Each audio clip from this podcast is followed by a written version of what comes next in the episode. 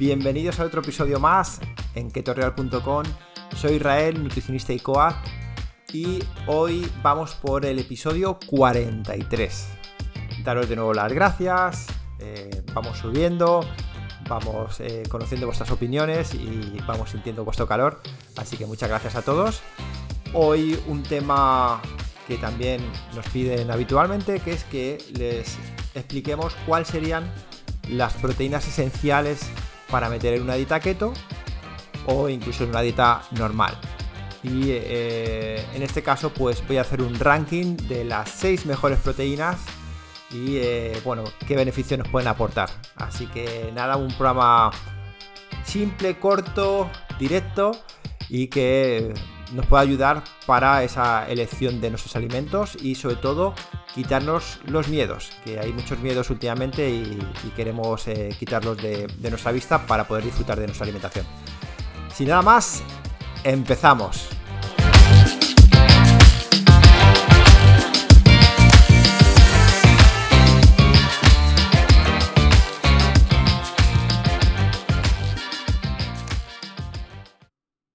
Bueno, pues muchas veces nos preguntan cuáles son las proteínas mejores para estar saludable o para bajar de peso.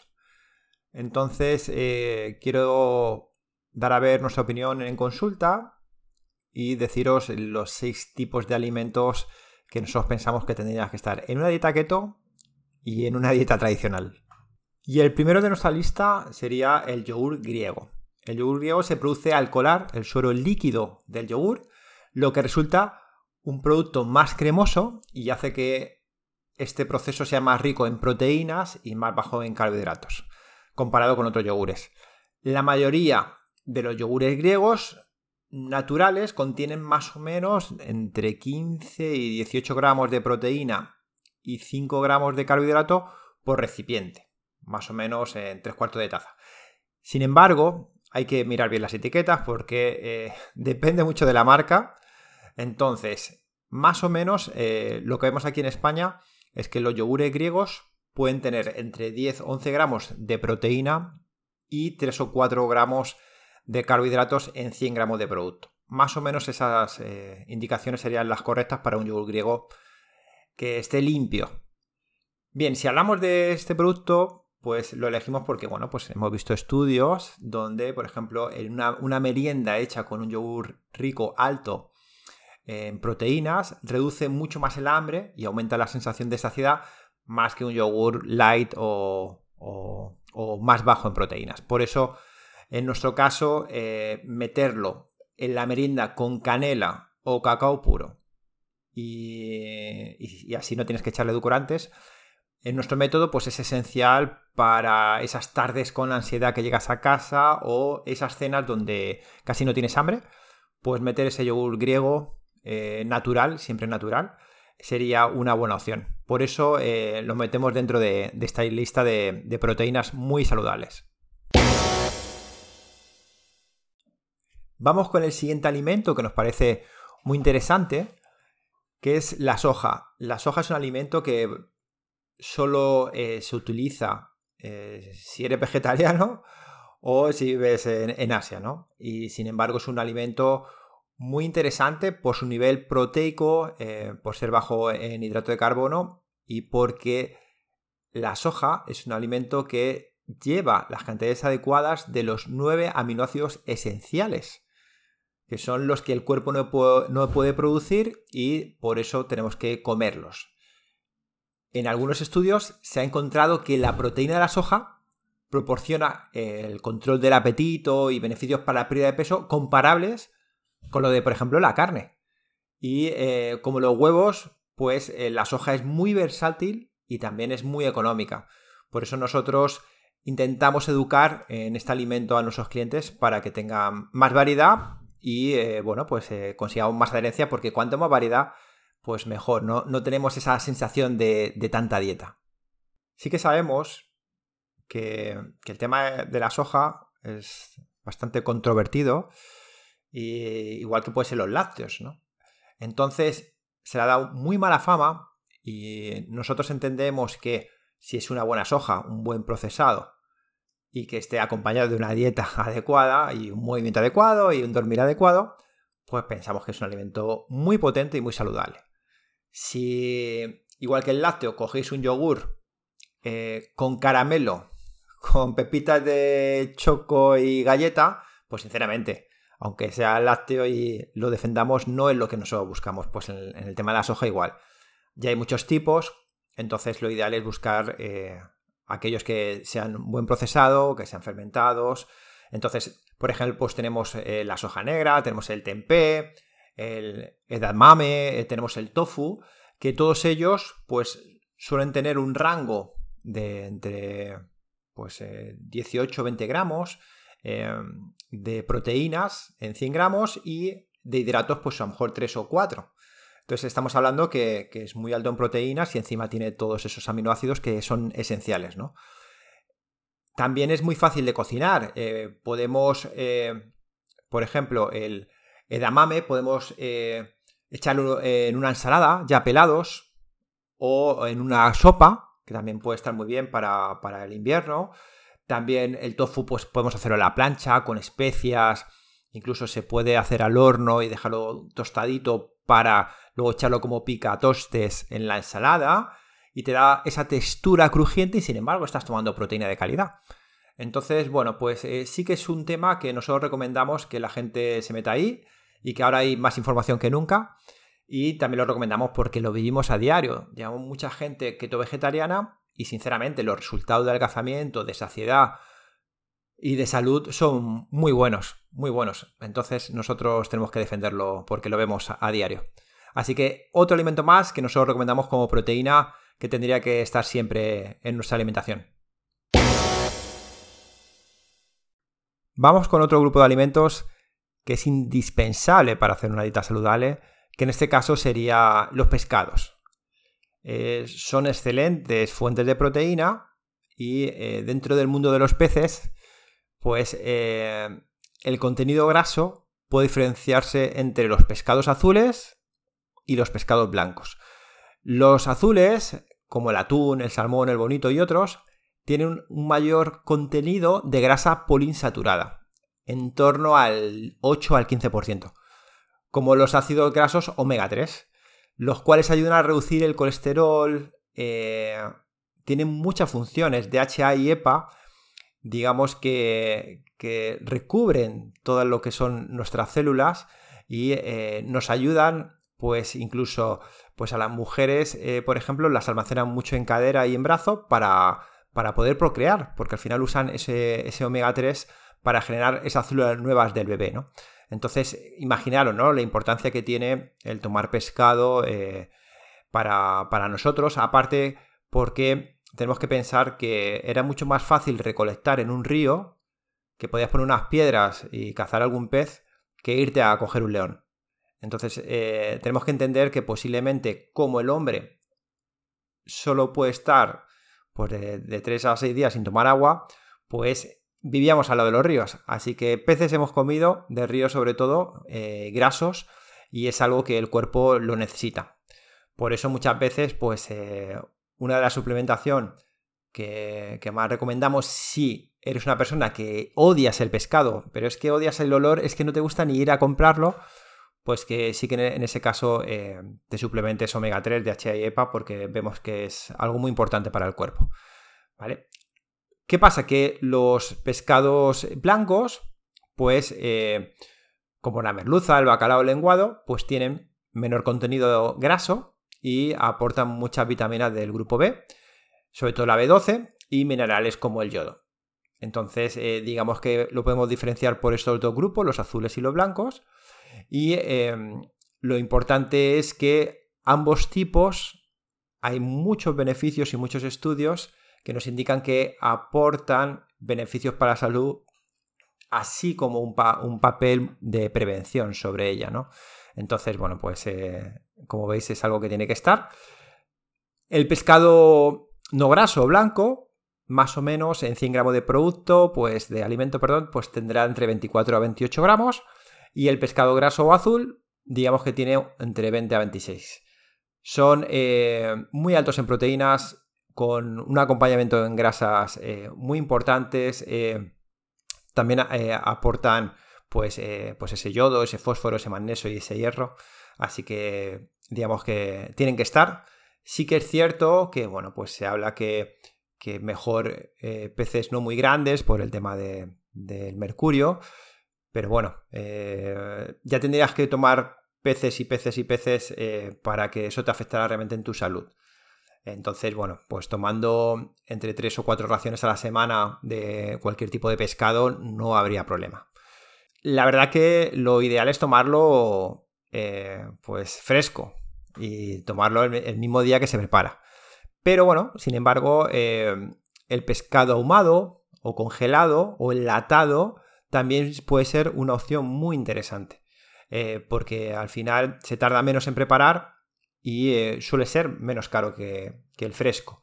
Y hay mucha gente que, eh, lo sabemos, ¿no? De, por consulta, que le da mucha pereza esperar lo que es el tic de la pescadería para, para, ese, pescado fresco y bueno, pues tiran de latas o de congelado y es una buena opción también. Así que no podía faltar el pescado dentro de, esta lista de, alimentos proteicos eh, esenciales. Vamos con el top 3 de, alimentos proteicos de calidad. Y en este caso, pues posicionamos al huevo eh, en este top 3, donde pensamos que, es maravilloso, eh, aparte de la proteína que tiene, que es eh, esencial. no hay alimento, pensamos, más versátil. Puedes hacerlo en tortilla, en quichés, en productos horneados, solos, cocidos, revueltos. Eh, es increíble. También dejar claro que eh, se nos ha dicho mucho que por favor quitemos la yema y dejar solo las claras. Y la evidencia nos está indicando lo contrario. Si tú quitas esa yema, ya el huevo no es tan completo, ya no estás tomando la proteína tan completa, que, es lo que hace que este alimento sea eh, esencial, ¿no? como, como, aminoácido. Entonces, deciros que eso de comprar claras de, de en bote y que además a saber qué claras han echado ahí, porque si compras eh, un pack de 6 y pone ecológico, bueno, pues por lo menos sabes lo que estás comiendo. O tú ves el huevo y lo puedes romper, pero en, una, en un paquete de claras de 36 es que a saber lo que han metido ahí. Entonces yo, sinceramente, desconfío mucho de esas cosas porque, bueno, ya son muchos años. Entonces, de verdad, siempre tomar el huevo entero, siempre, por favor, no quitéis... Eh, eh, las yemas porque es un delito. Yo creo que, tenía que estar tipificado la ley. Bien, más cosas. Aunque el huevo tiene un contenido alto en colesterol, que son 200 miligramos, eh, digamos que tenéis que entender que no ejerce influencia en los niveles de colesterol en sangre, que eso es muy importante. el colesterol en sangre es algo que viene asociado a, bueno, a, factores genéticos, al peso, al peso corporal, a los malos hábitos de vida, por ejemplo, pues no tener una buena actividad física o fumar, o meter muchos hidratos de carbono en exceso. Eso también eh, está demostrado que está generando inflamación arterial y lo que hace esa inflamación arterial es que eh, bueno, pues el, el colesterol se meta detrás para proteger y al final esa protección lo que hace es que eh, se reduzca el tamaño y nos puede dar problemas, ¿vale? Pero lo que es el consumo directo de colesterol no va asociado a que eso se quede en tu cuerpo, ¿vale? No va asociado. Entonces, esta creencia eh, que generó ese incremento se originó por recomendaciones generalizadas de médicos no actualizados, donde decían que, bueno, pues que solo había que tomar dos huevos como mucho eh, a la semana. Y es que a día de hoy ya eso no se sostiene con, argumentos científicos. Casi todos los estudios posteriores de hace muchos años, tanto en ratas como en humanos, no encuentran relación de la ingesta del colesterol con el colesterol en sangre. Y en muchos casos, que nosotros lo vemos a diario, mejora el perfil lipídico reduce los triglicéridos y aumenta el HDL, que eso solo se puede hacer con la, comida, no se puede hacer con ninguna pastilla. Es, que es maravilloso el huevo. Por eso, de verdad, tomarlo sin miedo. Tomar dos o tres al día sin problema. Entonces, la conclusión es que nos han estado engañando como en muchas otras cosas, ¿vale? Y deciros que no hay ninguna conexión entre el colesterol que ingerimos en la dieta con el colesterol que hay en sangre. No hay conexión, ¿vale? Y eso lo podemos decir bien alto, porque si, hubiera conexión, eh, aquí el que habla no estaría muy vivo, ¿vale? Porque la ingesta de huevos, eh, en mi caso, pues eh, hace 10 años es bastante alta, ¿vale? Bien, más cosas.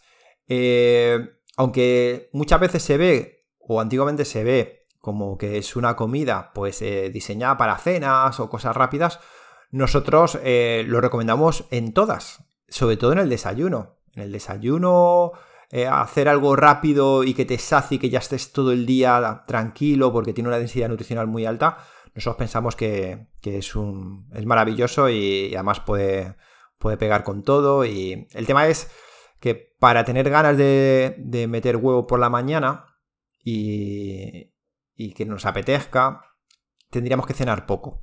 Porque la gente que, sucede, que nos dice, no, yo es que por la mañana tomar huevo es que no me apetece, claro, pero porque has cenado bastante.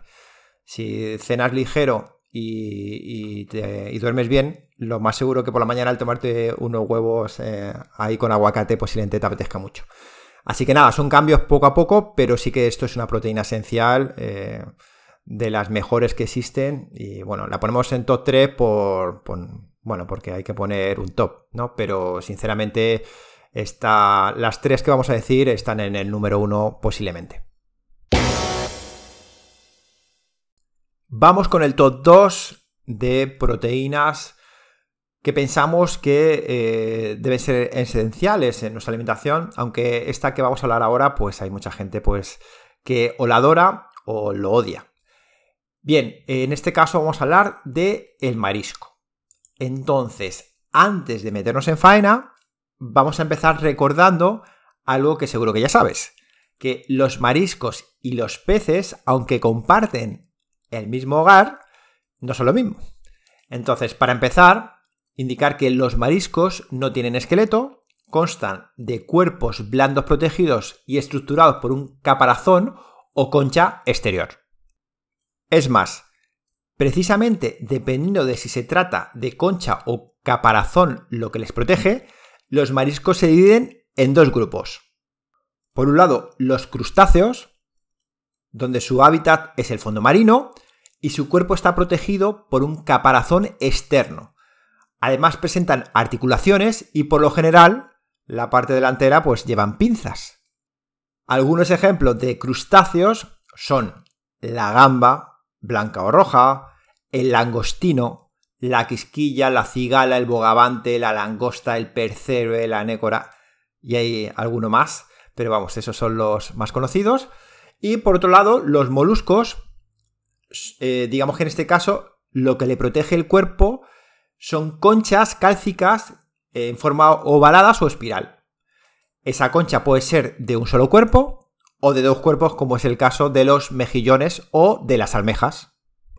Por otro lado, están los cefalópodos, que son animales marinos también, incluidos dentro de los moluscos que no tienen ni esqueleto ni concha, pero sí que tienen tentáculos, que es el caso de la sepia, el calamar, el pulpo, entre otras especies. Bien, una vez que hemos hecho esta breve aclaración, vamos a comenzar explicándote que, bueno, pues eh, los mariscos ofrecen, pues, proteínas de alta calidad, porque contienen todos los aminoácidos necesarios para el cuerpo humano. También decir que son de los alimentos que mayor alta densidad nutritiva tienen. Es decir, concentran muchos nutrientes saludables en su composición y aunque son bajos en grasas, contienen valiosos minerales y vitaminas.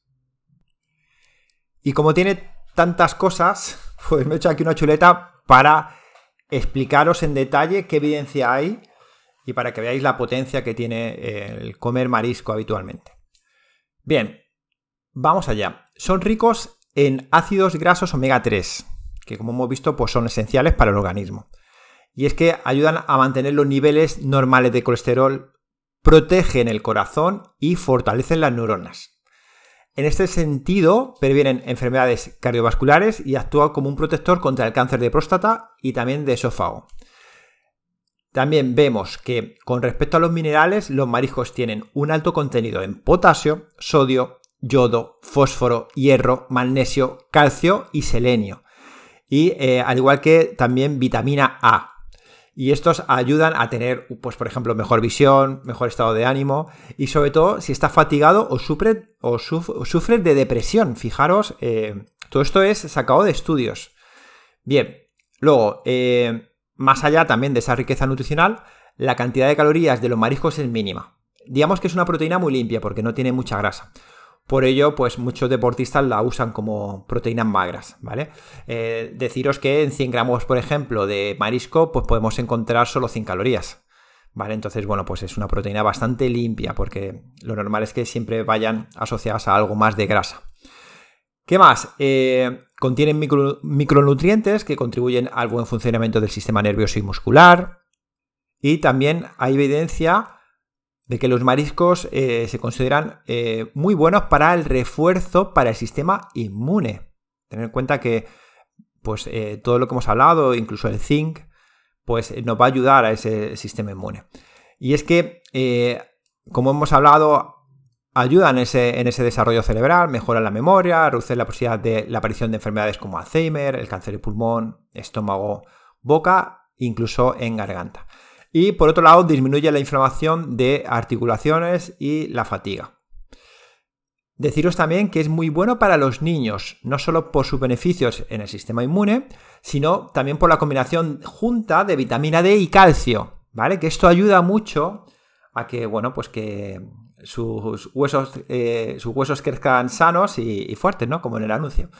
Y eh, bueno, pues eh, también hay evidencia que ayuda en la prevención de problemas respiratorios y, etc. Sobre todo problemas respiratorios que, se producen en la infancia.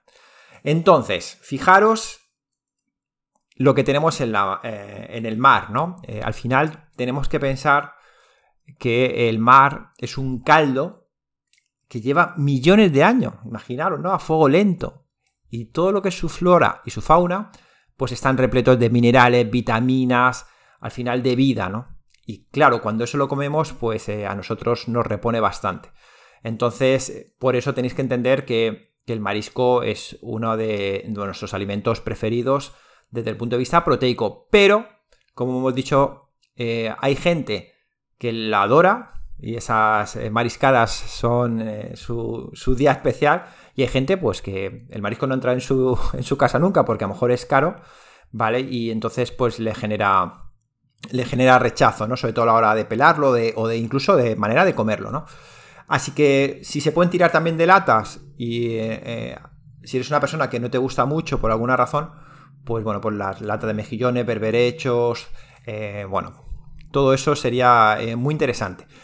Sí que recomendamos eh, añadirle ese limoncito, esa vitamina C, para que la absorción de esos eh, minerales sea mayor, por ejemplo, del hierro. ¿Vale? Esa vitamina C siempre va a ayudar a absorciones de, minerales. Así que como veis, eh, los mariscos son, son calidad, calidad pura y dura. entonces es algo que debería estar con nosotros. Y llegamos al número uno del top. Y en este caso vamos a hablar de la carne. ¿Pensamos que la carne es mejor que el marisco y que el huevo? No. Posiblemente no. Pero la querido poner en el número uno porque últimamente eh, se está echando bastante basura sobre, sobre la carne.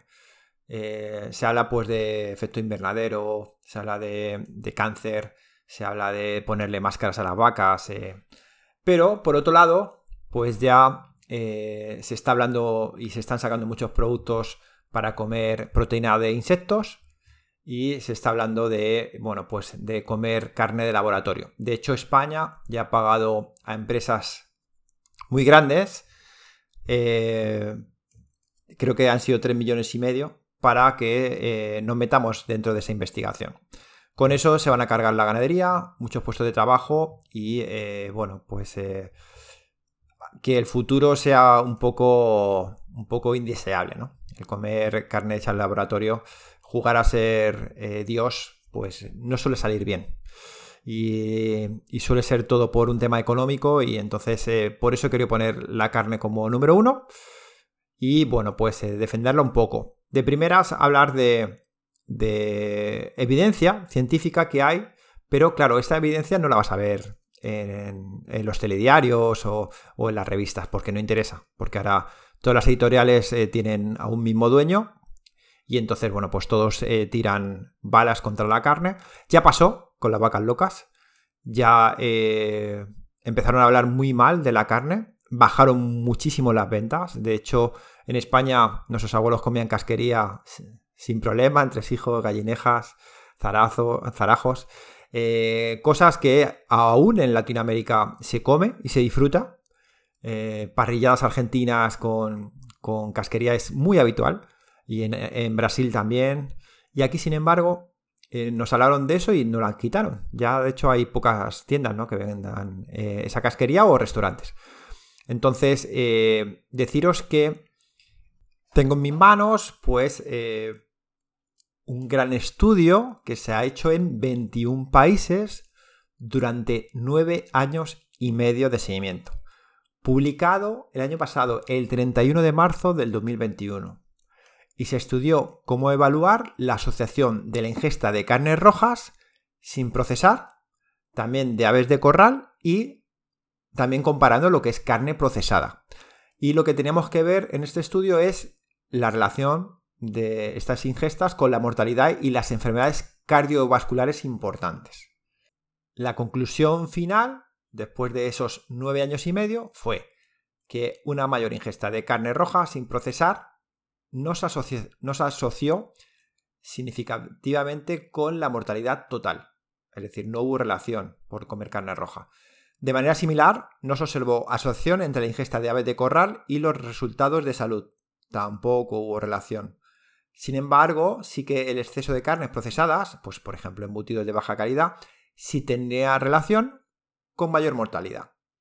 Entonces, me gusta ese estudio porque los primeros donde se hablaba de cáncer no había esta diferencia. Metían la carne en todo el pack.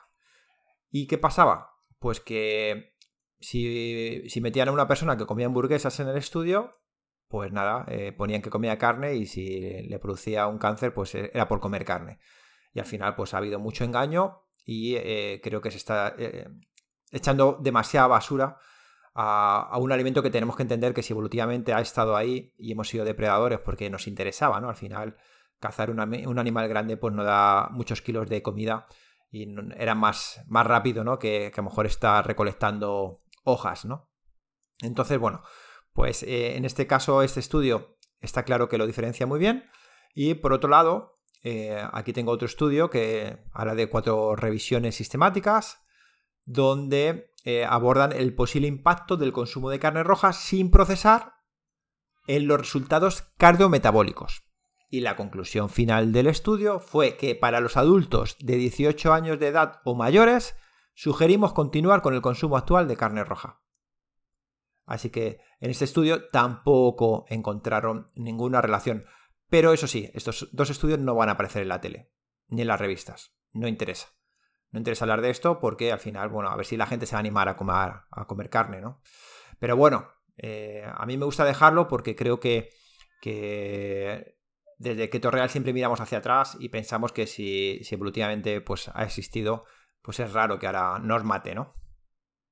Y bueno, pues eh, también decir que eh, los animales rumiantes comen hoja y el, el, humano se come a ese animal rumiante, con lo cual las vitaminas y minerales que toman esos animales, pues se la lleva el depredador más alto, ¿no? Entonces también hay que entender que el músculo no solo es proteína, también tiene vitaminas y también tiene minerales.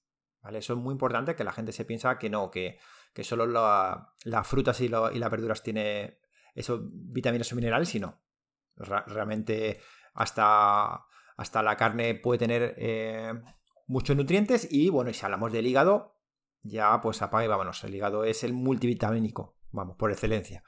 Entonces, pues eh, comentar que eh, vemos que la carne, pues para comida con, con regularidad, pues es potencialmente beneficiosa para la pérdida de peso, para el control del azúcar, para la resistencia a la insulina. Hay ya mucha evidencia ahí también. También se ha demostrado que la carne roja aumenta pues, todo lo que es la masa muscular, la fuerza, combinada sobre todo con entrenamiento de resistencia. Y el consumo frecuente de carnes eh, de aves, carne blanca, también eh, está eh, muy asociado a la bajada de peso. Por supuesto, no hay que olvidar el resto de la dieta. Es decir, tú puedes tomar carne de pasto ecológico y demás, pero si al final te lo estás tomando eh, con igual, con, esa, con ese refresco, con ese pan de harina refinada y con azúcar, pues ya da igual que sea de pasto. ¿Vale? Entonces, bueno, hay que poner también el contexto de la carne. Estamos hablando de, anima, de, de hablar de ese alimento único y siempre sumado, entendemos, a una alimentación saludable. Vamos a ver ahora, pues, tipo de carne para ver en 100 gramos cuánta proteína tienen. Entonces, por ejemplo, una pechuga de pollo, en 100 gramos de pollo tiene 30 gramos de proteína. En un filete magro, pues un lomo de res, pues tendría 30 gramos de proteína. Cerdo magro ya baja un poco, lo que es el lomo y el jamón baja 26. La pierna de cordero tendría 26. El contramulo de pollo, estamos eh, hablando de más o menos 22 gramos porque tiene más grasa. La chuleta de cordero igual baja un poquito en proteína, 22 o 24 porque tiene también más grasa. Eh, el bacon pues ya bajaría a 20. El cerdo graso, la costilla, paleta, pues ahí también bajamos a 20. Entonces hay que entender ese concepto, ¿no? Que en 100 gramos de una carne, cuanto más grasa, igual que en el pescado, cuanto más grasa, menos proteína. ¿Vale? Entonces, eh, bueno, pues hasta aquí hemos llegado en las 6 tipos de proteínas que vemos saludables siempre comprando de buena calidad, intentar que, sea la mayor calidad posible, invertir dinero en esa proteína porque va a ser eh, un apoyo fundamental a la hora de cambiar nuestra alimentación porque te puede ayudar a tener más variedad, a estar más saciado y a, sobre todo pues a conseguir tus objetivos, que es al final lo que se quiere, no solo el mantenimiento, sino, eh, también si quieres bajar de peso o si quieres a lo mejor incluso eh, afrontar alguna patología. Y como siempre, pues daros las gracias por estar ahí. Eh, siempre nos encanta saber de vosotros. Si le dais un like, un comentario, si nos hacéis alguna pregunta, pues también las pondremos en el podcast o, hablaremos de ella en nuestros blogs, en nuestros artículos. Y nada, eh, desearos una buena semana y nos vemos la siguiente semana. Un abrazo a todos.